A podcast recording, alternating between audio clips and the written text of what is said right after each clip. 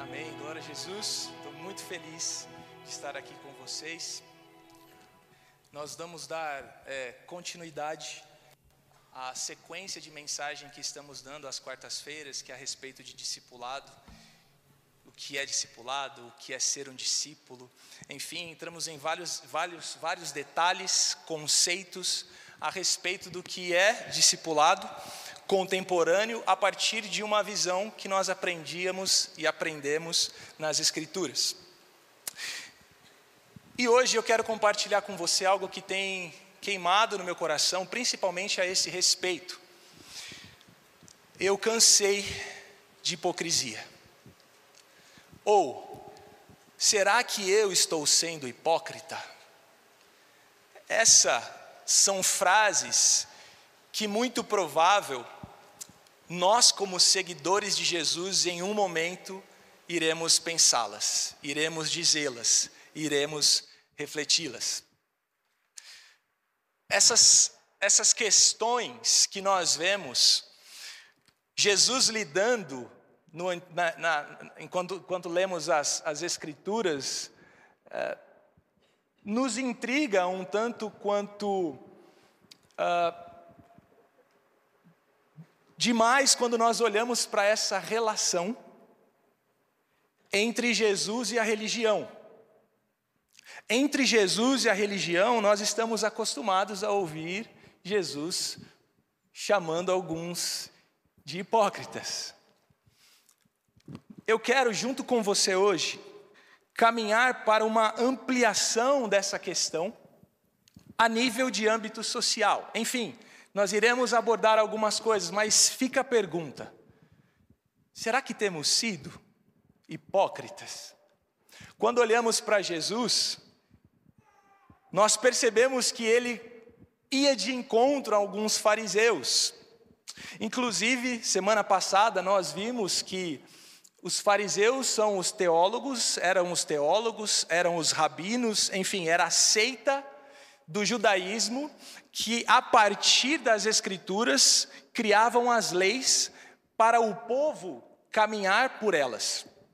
E nós vimos que esses fariseus tinham julgos diferentes. O que, que, é isso? Maneiras diferentes de interpretarem as Escrituras, de interpretarem a Torá. Nesse contexto, é fácil a gente entender que Jesus chamava essas pessoas, esses fariseus, esses mestres da lei de hipócrita. Inclusive, a palavra hipócrita é do original grego ator, atriz, ator. Quantos de nós, em algum momento, já não tivemos que nos passar de atores, na é verdade? Não sei se você já viu, é impressionante é, no relacionamento de pai e, e, e filhos, ou mãe e filhos, eu me lembro de que minha mãe estava muito brava comigo, muito brava mesmo, e de repente ela estava falando várias coisas para mim, o telefone toca, ela atende o telefone da mesma maneira, de jeito nenhum. Era uma paz. Alô? Oi? Claro desligava o telefone e voltava a gritar comigo assim, né? Mas isso só lá em casa, isso não acontece mais na casa de ninguém. Quantas vezes nós nos passamos por atores? Atores, atoras. E aí é engraçado porque, assim, no contexto de Jesus para com os fariseus, existia algo. Os fariseus representavam Deus. Os fariseus tinham uma posição de autoridade, de poder mediante os leigos, mediante os vassalos, mediante aqueles que não simples meros mortais, meros irmãos, meros judeus. E Jesus olhava para eles e disse: Olha, vocês são hipócritas. Eu quero ler com você Marcos capítulo 7, versículo 7. A partir do versículo 6. Marcos 7, a partir do versículo 6. Em um desses momentos, Jesus diz o seguinte: Ele respondeu: Bem profetizou Isaías acerca de vocês, hipócritas. Como está escrito: Este povo me honra com os lábios, mas o seu coração está longe de mim. Em vão me adoram, seus ensinamentos não passam de regras ensinadas por homens. Vocês negligenciam os mandamentos de Deus, se apegam às tradições dos homens. Jesus continua dizendo aqui no versículo 9: Vocês estão sempre encontrando uma boa maneira de pôr de lado os mandamentos de Deus, a fim de obedecerem às suas tradições. Pois Moisés disse: Honra teu pai e tua mãe. E quem amaldiçoar seu pai ou sua mãe não ter, é, é, terá que ser executado. Versículo 11. Mas vocês afirmam que se alguém disser a seu pai ou a sua mãe qualquer ajuda que vocês poderiam receber de mim é corbã, isto é, é uma oferta dedicada a Deus, vocês o desobrigam de qualquer dever para com o seu pai ou a sua mãe. Versículo 13: Vocês assim anulam a palavra de Deus por meio da tradição de vocês mesmos, é, que vocês mesmos transmitem, e fazem muitas coisas como essa. Nesse contexto aqui, os fariseus estavam dizendo: Mestre, por que, que os seus discípulos não lavam as mãos? Para comer. Toda a tradição ensina que nós precisamos lavar as mãos, lavar os jarros, lavar os copos. E aqui nós vemos Jesus os indagando de algo que eles conheciam muito bem, que era a lei. E ele, diz, ele disse para eles assim: Olha, vocês fazem manobras anulando a palavra de Deus para o seu próprio bem. Ou seja, essa palavra corban, o contexto é que Jesus está falando de quando Moisés diz: honra teu pai e tua mãe. O que, que eles conseguiram extrair? Eles, a partir de uma tradição, eles ofereciam algumas coisas como sacrifício ao Senhor, como dedicação ao Senhor. E os seus pais, por exemplo, se tivessem alguma necessidade, eles estariam livres de tal obrigação. Então era como se os pais desses fariseus chegassem a um momento em que precisassem de ajuda e eles simplesmente não ajudavam, como porque a tradição que eles tinham os liberava de tal ajuda, afinal de contas, eles ofereceram o tempo deles para Deus, ofereceram os, ofereceram os bens deles a Deus. Que loucura, que loucura. Nesse momento, Jesus diz assim: ó, vocês estão anulando a palavra de Deus porque vocês têm outro Deus. Em outras palavras, eles tinham outro Deus, e qual era o Deus deles? O próprio umbigo. Eles eram o próprio Deus de si mesmos. Tem um teólogo que eu gosto muito, que faleceu tem mais ou menos um mês, Tim Keller. Ele diz que todo ser humano é um ser religioso. Todo ser humano é um ser religioso. Ah, mas e os ateus? Os ateus também são religiosos. A diferença é que eles têm um Deus diferente. Todo ser humano tem um Deus para si. Todo ser humano faz um Deus para si. Ah, Felipe, tá maluco? De jeito nenhum, eu sou livre. Beleza, a liberdade então é seu Deus. E o que, que acontece? Nós começamos a criar sistemas de crenças, hábitos e práticas a partir de um serviço a quem nós colocamos como Deus. Hoje, na sociedade que vivemos, nós podemos ter muitos deuses. Uns têm o futebol como Deus. Ah, Felipe, como assim? O próprio Jesus disse e equiparou uh, Deus servir a Deus com servir ao dinheiro. Ele disse assim: não se pode servir dois deuses, ou você serve a Deus ou você serve a Mamon.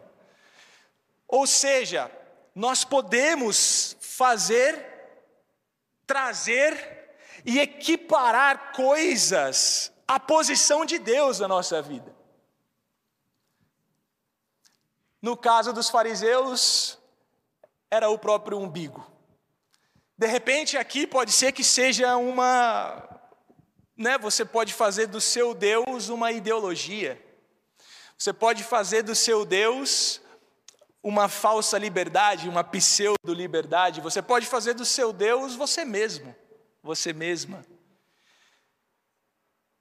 E então nós percebemos que, a partir dessa crença e dessa posição que colocamos, o tipo de Deus que colocamos, obviamente, nós temos sistemas de crenças, hábitos e práticas religiosas a partir desse Deus. E eu amo porque ninguém de nós aqui está sujeito a não viver ou a não passar por isso. Inclusive, nós percebemos em uma mensagem há alguns, alguns domingos, acho que domingo passado, a respeito da troca de Deus, né? O Ed vai falar muito bem sobre isso, que conversão não é troca de Deus. E a verdade é que para uma troca efetiva, para um discipulado, para um caminhar com Jesus efetivo, nós precisamos revisitar quem nós estamos colocando como Deus, quem nós de fato estamos servindo, e colocar a pessoa de Jesus lá. Colocar a pessoa de Jesus lá. E o interessante, o interessante é que parece ser até um pouco mais difícil. Poxa, Felipe, mas parece ser mais difícil aí, cara, servir, né? enfim, ser discípulo de Jesus. Eu concordo que, de alguma maneira, em algum ponto de vista, pode parecer difícil. Não sei se vocês já ouviram falar, mas Bonhoeffer, ele é um missionário alemão contemporâneo de Hitler. Inclusive, foi um dos, um dos teólogos e pastores e missionários que se opuseram a a narrativa ao sistema de governo nazista. E Bonhoeffer escreve um livro nesse, nessa época e ele diz que a salvação é gratuita, mas o discipulado custa tudo. Eu confesso que quando eu ouvi essa frase, eu falei: não, peraí, cara, como assim? como assim? Não pode ser, como assim discipulado custa tudo? E aí é interessante quando a gente olha para esse cenário, porque realmente não é fácil quando nós precisamos de fato fazer uma troca de Deus. Quando a gente de fato precisa revisar quem que nós colocamos em primeiro lugar na nossa vida, sabe? Os sistemas de crenças, valores e práticas que nós usamos, que nós vivemos usualmente, a partir dessa pessoa, dessa figura, desse pseudo Senhor que nós colocamos na nossa vida. O meu encorajamento para você é que nessa noite nós possamos revisitar esse lugar e colocar a pessoa de Jesus nesse lugar. Obviamente, talvez algumas coisas precisam serem mudadas, precisam ser ajustadas, precisam entrar de acordo com o Evangelho entrar ali no caminho do Evangelho, no seguir a Jesus. E eu estou falando aqui, eu tenho certeza que há pessoas aqui que querem seguir a Jesus, há pessoas aqui que querem ser discípulos e discípulas de Jesus. Agora, nós vemos que Paulo passou por algo parecido quanto à luta contra a hipocrisia. Quero ler com vocês 1 Coríntios capítulo 9, versículo 27. 1 Coríntios capítulo 9, versículo 27.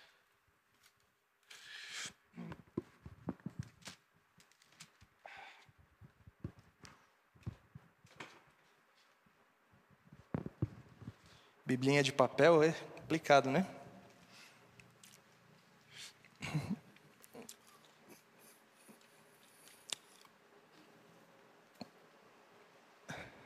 Não é isso daqui não. Ah, não, não, não, é isso sim, versículo 27. Mas esmurro o meu corpo e faço dele meu escravo, para que depois de ter pregado aos outros, eu mesmo não venha a ser reprovado.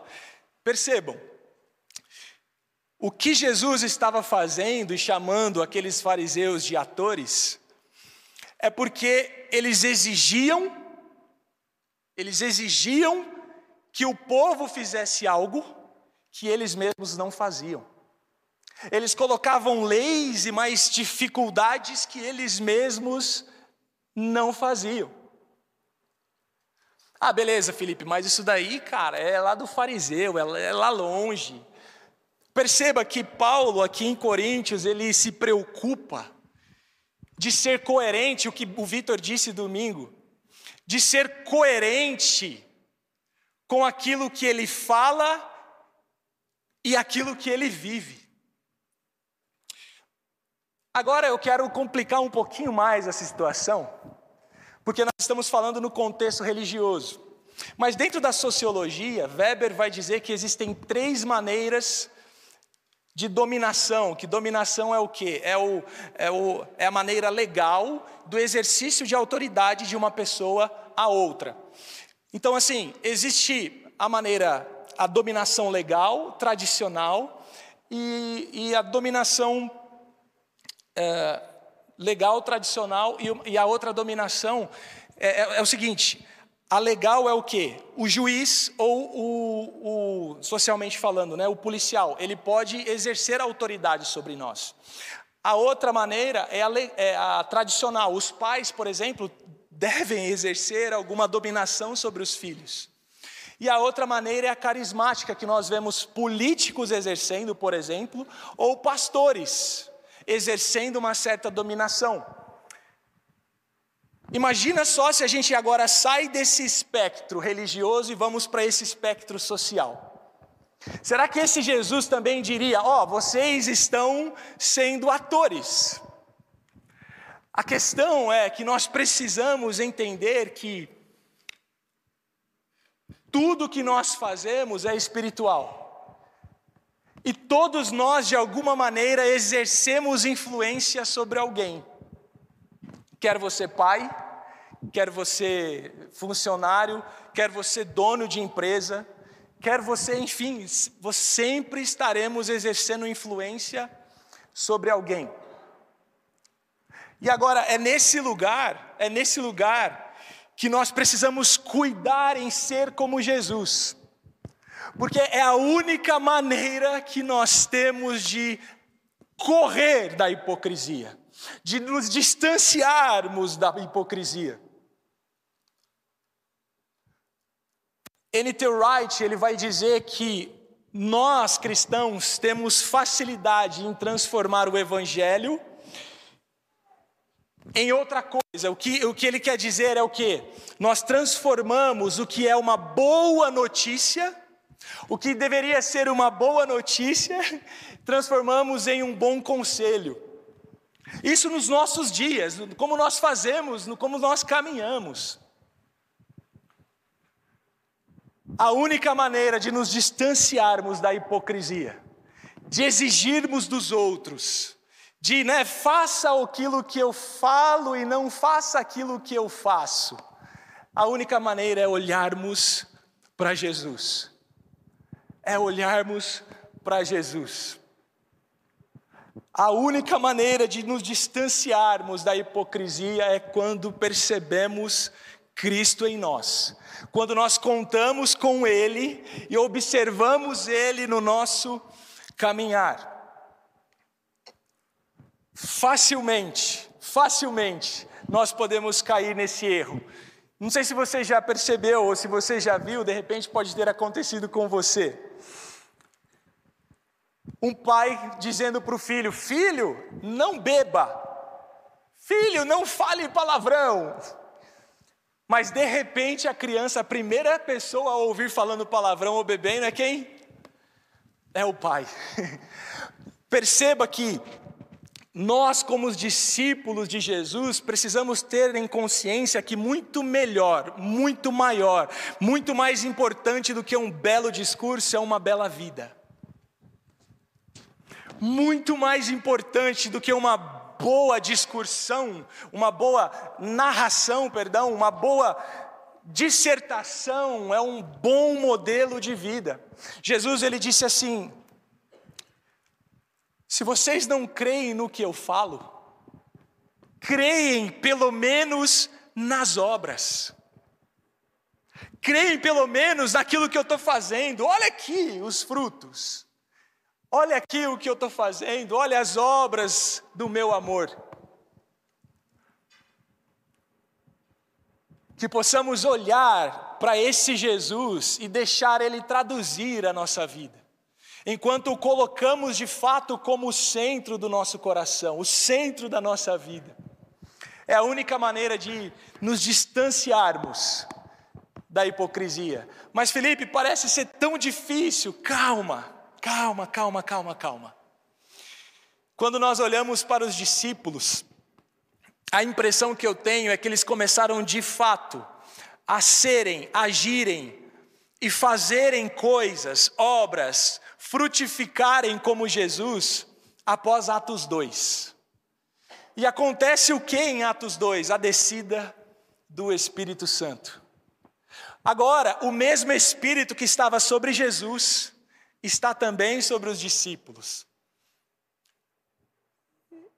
Naquele momento, os discípulos tiveram, aconteceu algo, aconteceu algo, que eu quero propor para mim e para você, que aquele acontecimento possa ser verdade também hoje para mim e para você. O Espírito Santo foi derramado sobre toda a carne, o Espírito Santo está sobre você.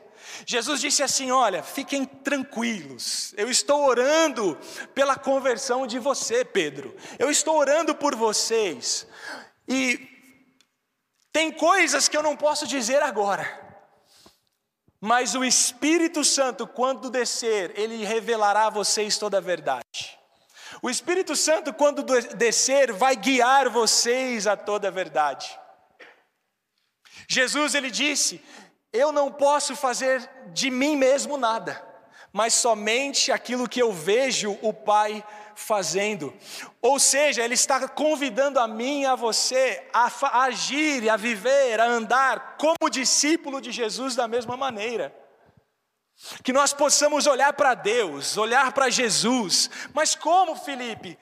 Pelo Espírito, pelo Espírito Santo, esse Espírito da verdade que vive dentro de você.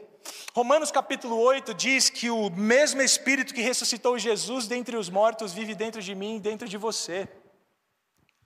A questão é o quanto de importância nós damos para ele, sabe?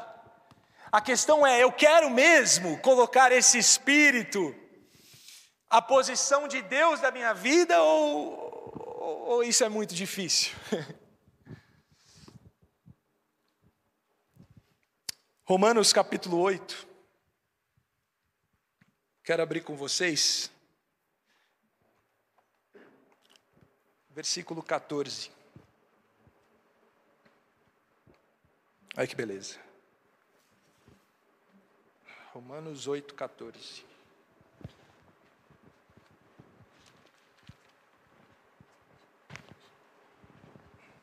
Diz assim: Porque todos os que são guiados pelo Espírito de Deus são filhos de Deus.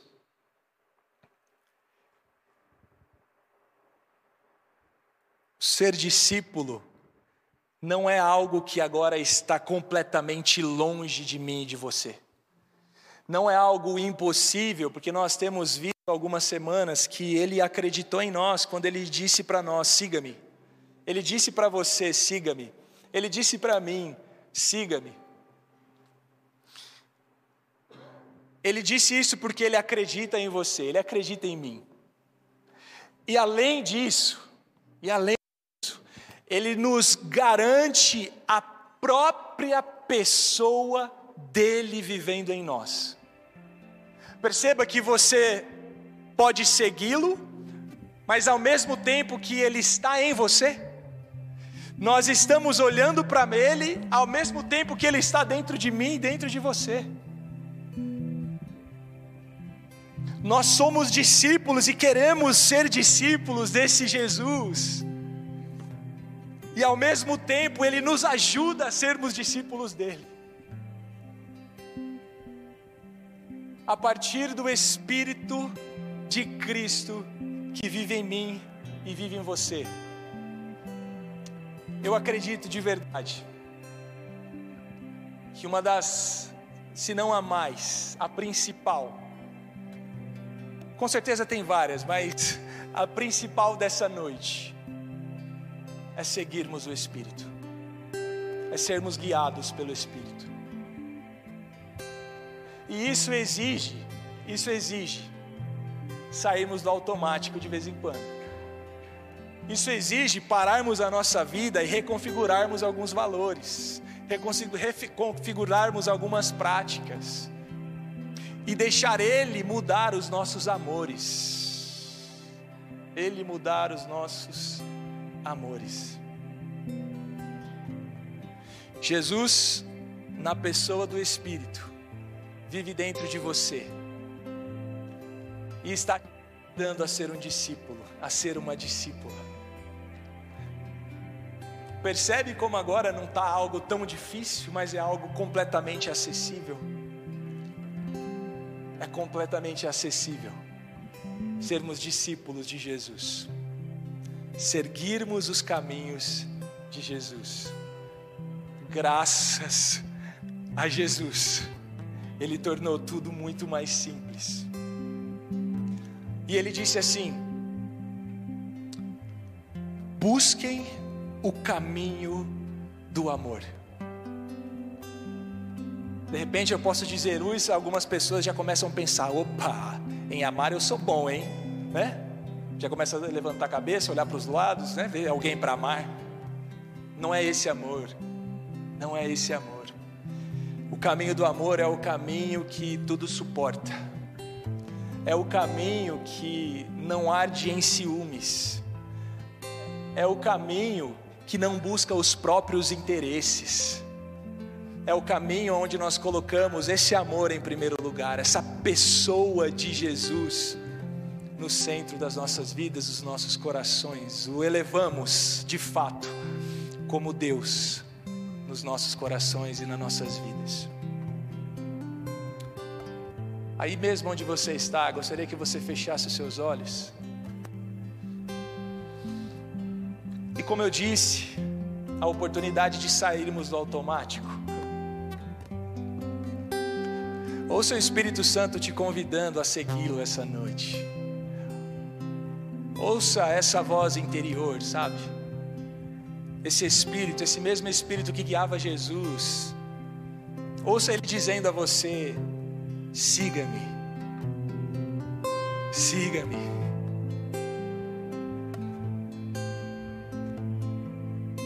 Deixa Ele reconfigurar os seus desejos, as suas práticas, as suas crenças.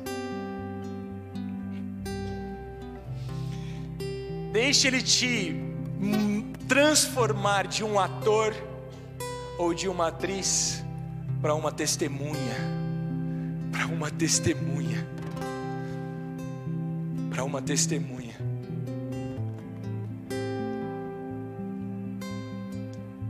Jesus, nós estamos completamente rendidos a você. Nós nos rendemos a você, Jesus. Nos rendemos aos seus caminhos, ao seu coração, ao seu amor, à sua graça, ao seu senhorio.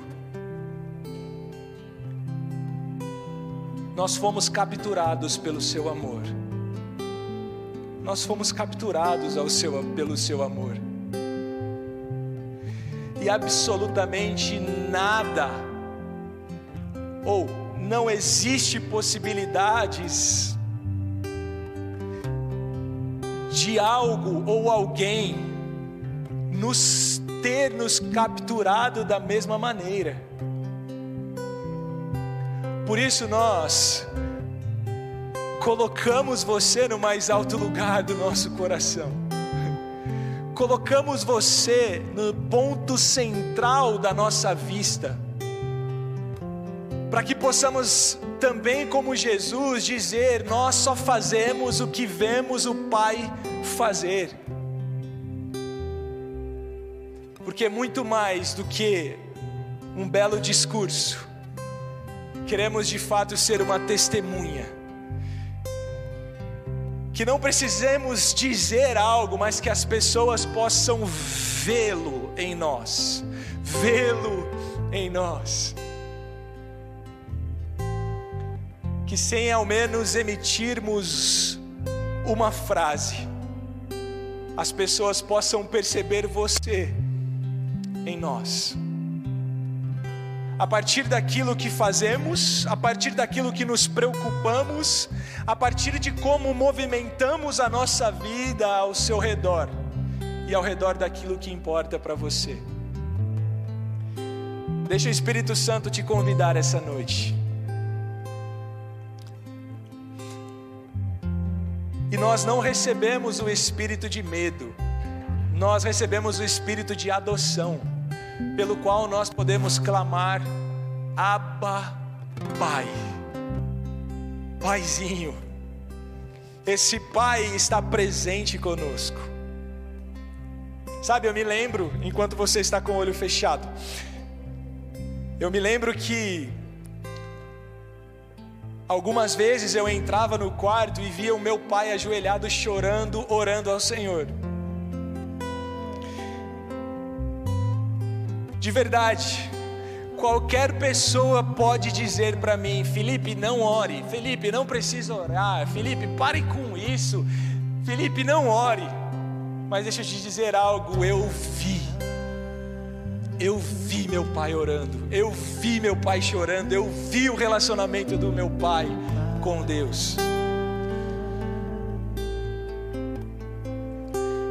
Que eu e você possamos partir desse lugar essa quarta-feira, prontos a enxergar Jesus no nosso trabalho, na nossa casa, na rua, nas pessoas que estão ao nosso redor, que possamos ver e replicar aquilo que Ele está fazendo. Deixar de, de fato os nossos lábios cantarem ou dizerem coisas que o nosso coração está longe Jesus, obrigado por nos revelar esse amor, nos revelar que é muito simples segui-lo, é prazeroso segui-lo.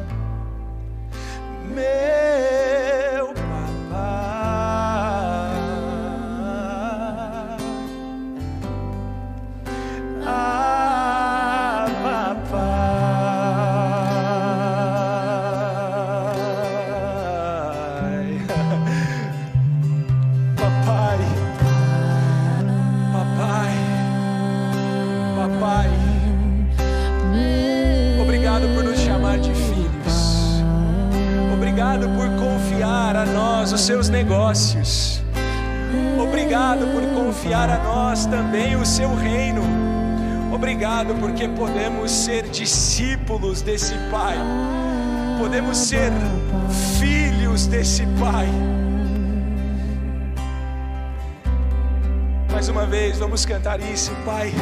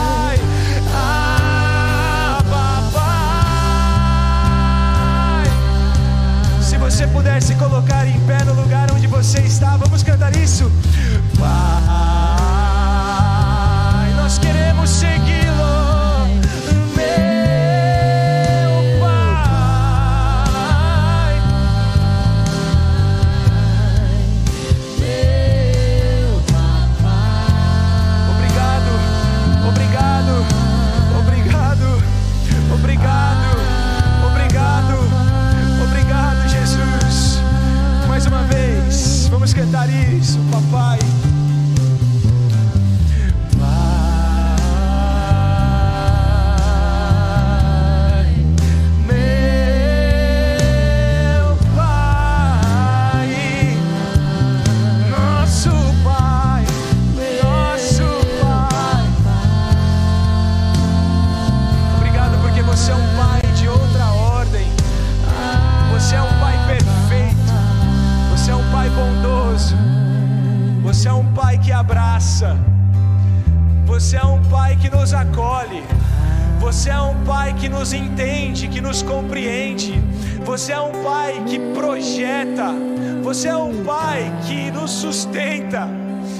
Você é um Pai que nos dá visão e perspectiva de futuro.